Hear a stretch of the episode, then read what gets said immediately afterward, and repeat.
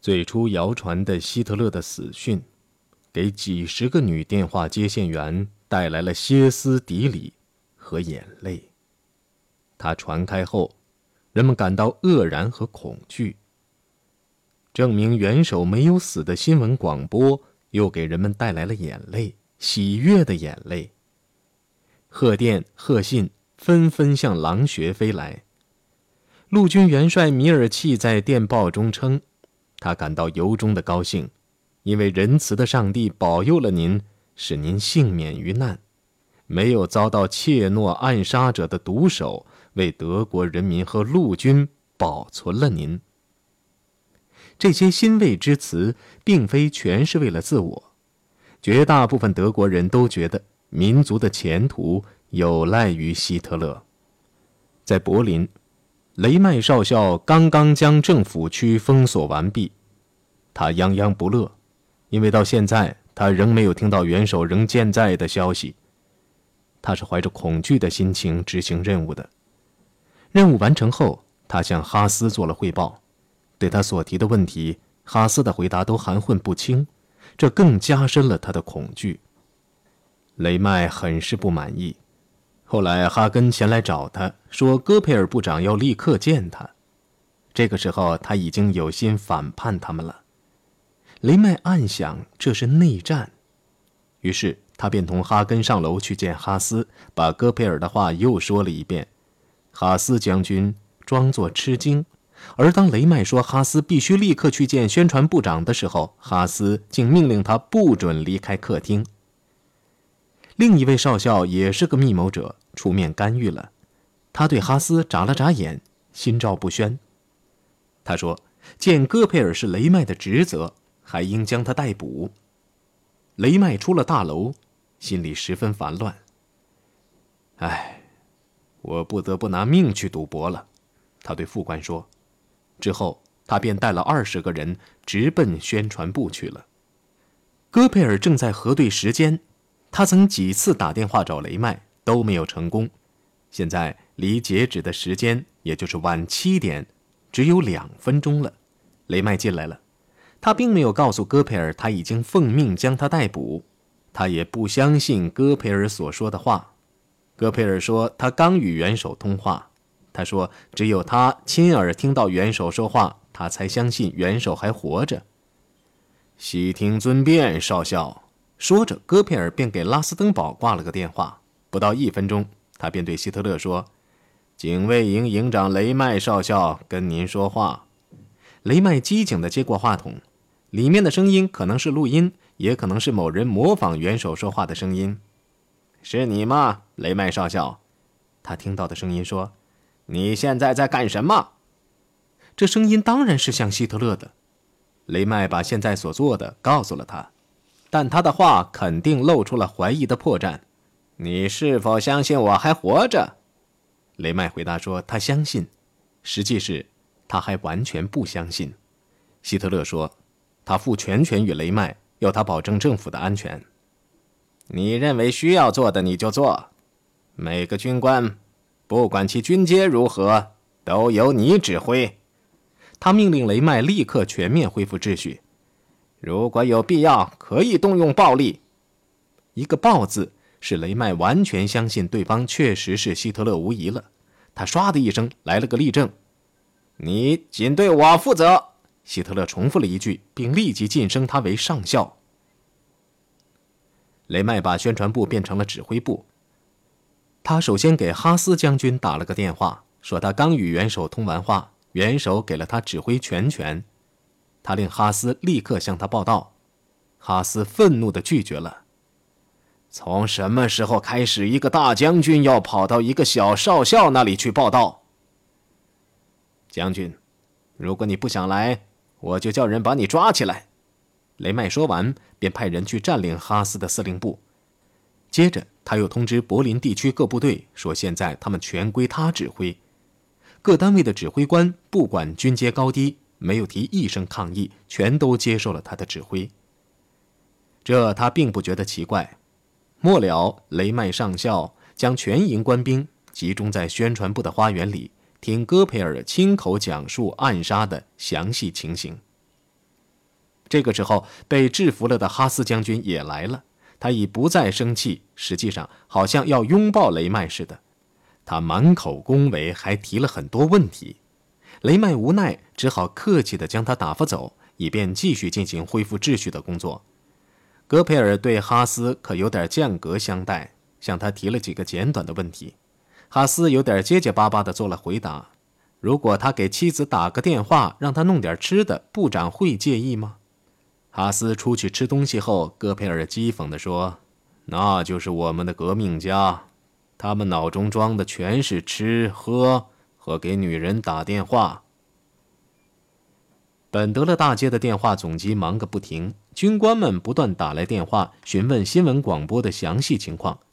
收到女神警戒令的各单位也想从弗洛姆口中证实早些时候关于希特勒已死的报道是真是假。问题是由施道芬堡答复的。他坚持说希特勒已死。如果询问人是密谋者，他就说计划仍在执行。他告诉他们，广播新闻是一个把戏，陆军在掌权，一切都很好。最后，起义的名义领导者之一陆军元帅茨勒本身穿全副军装前来接管了。一整天，他都高高在上。但为了弥补他的姗姗来迟，便在下午七点三十分左右，以陆军新统帅的身份发出了一份措辞强硬的指示：元首阿道夫·希特勒死了。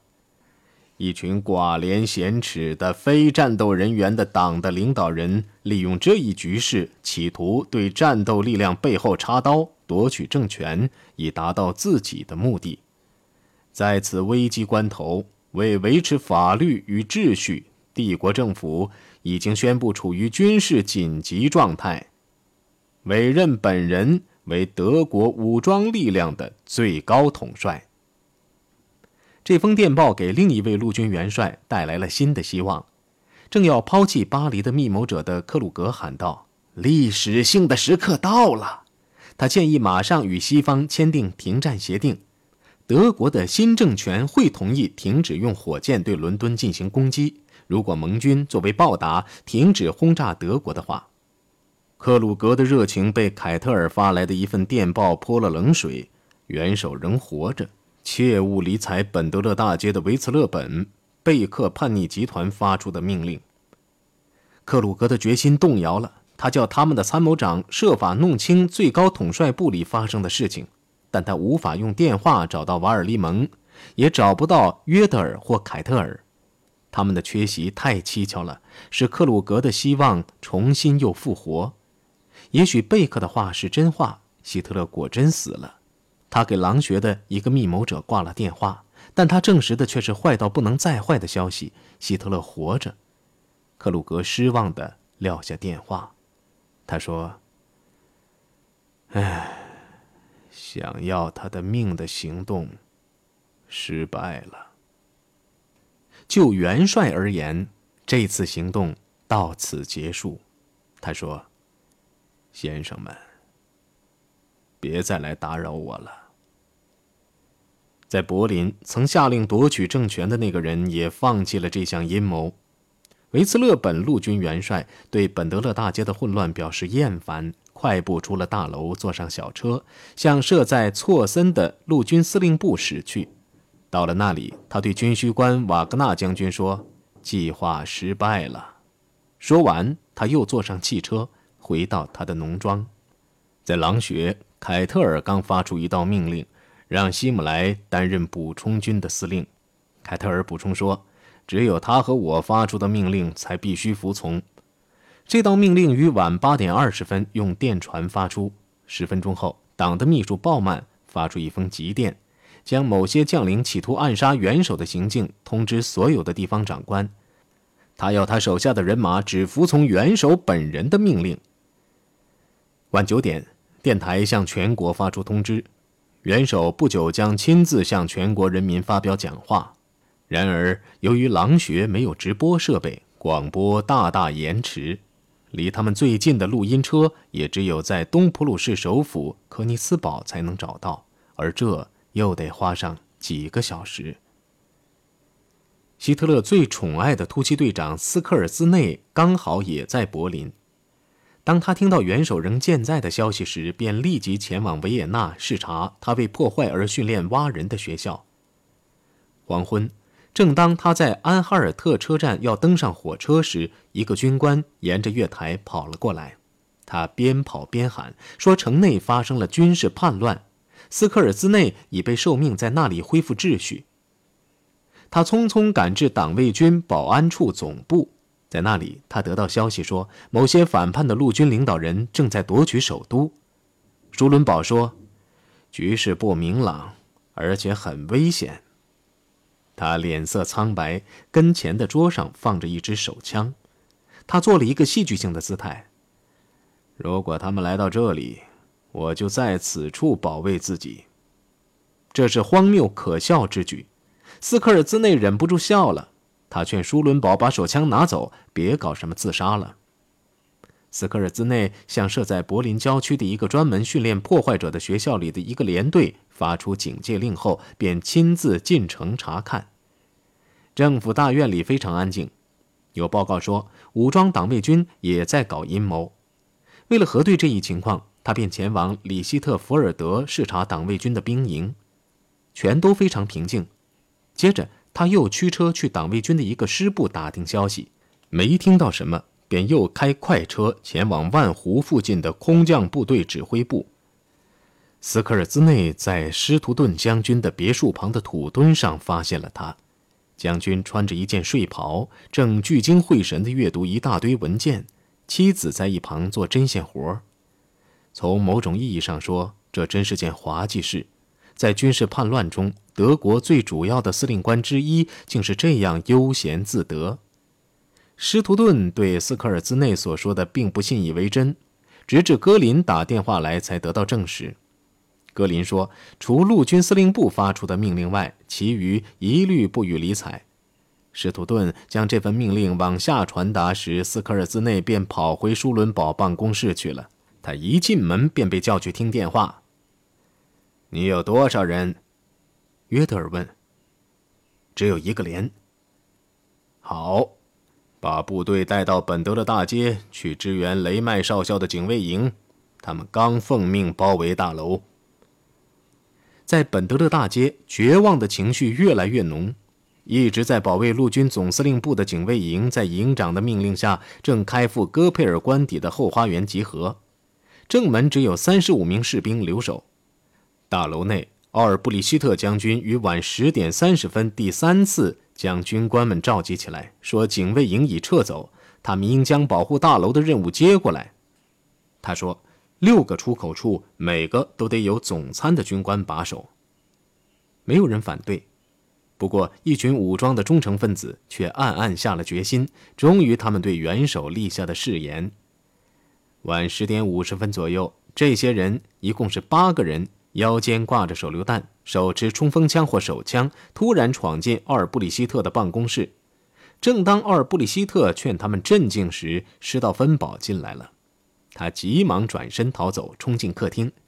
一阵扫射，施道芬堡身子一歪，好像中弹似的，接着便窜进隔壁一个办公室。但是过了不久，他便与贝克、奥尔布里希特和其他密谋分子一起被生擒。片刻后，他们便见到了已被释放的弗洛姆。呀，先生们！身材高大的弗洛姆将军挥舞着手枪说：“我现在要像你们对付我那样对付你们喽！”他叫他们放下武器。贝克小声说：“你没有资格叫我这样做，你原是归我指挥的。这不幸的局面的后果，我自己会负责。”说着，他便伸手去手提箱内取手枪。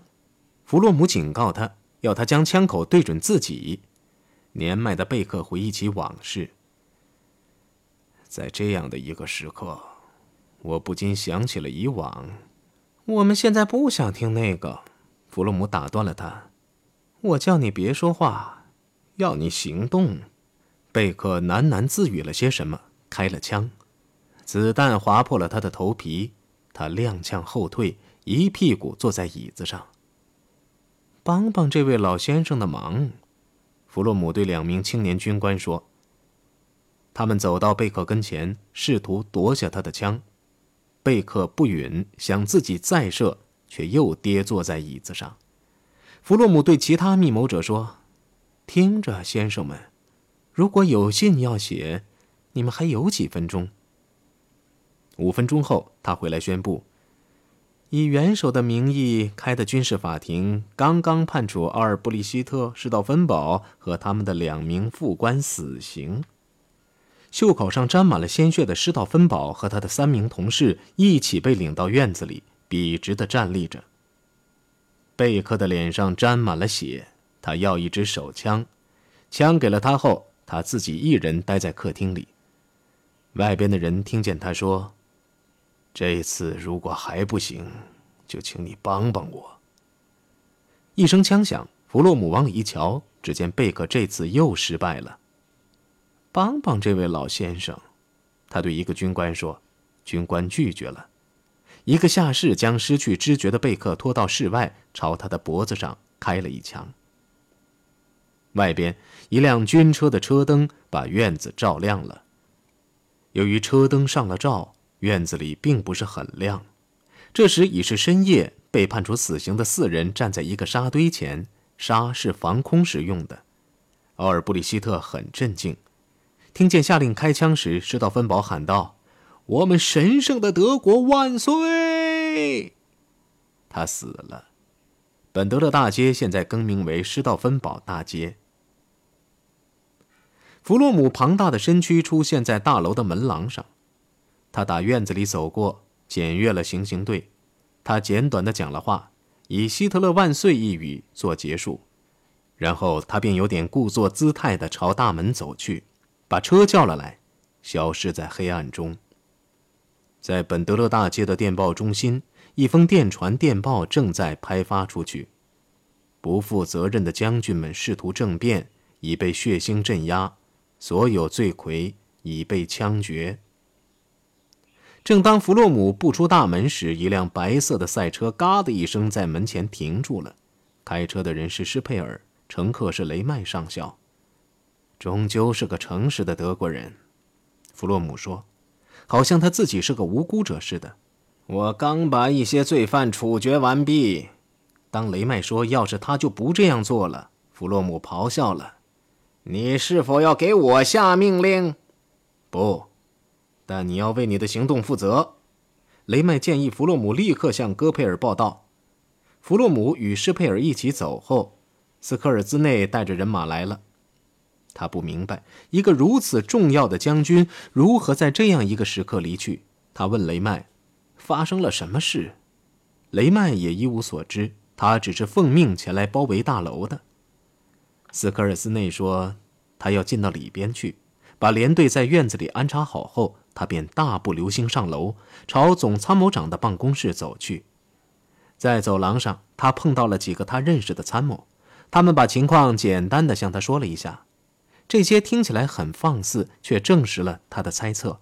他试图给最高统帅部挂电话，却挂不通，于是他便决定自行其事，为这紊乱的马蜂窝恢复和平与秩序。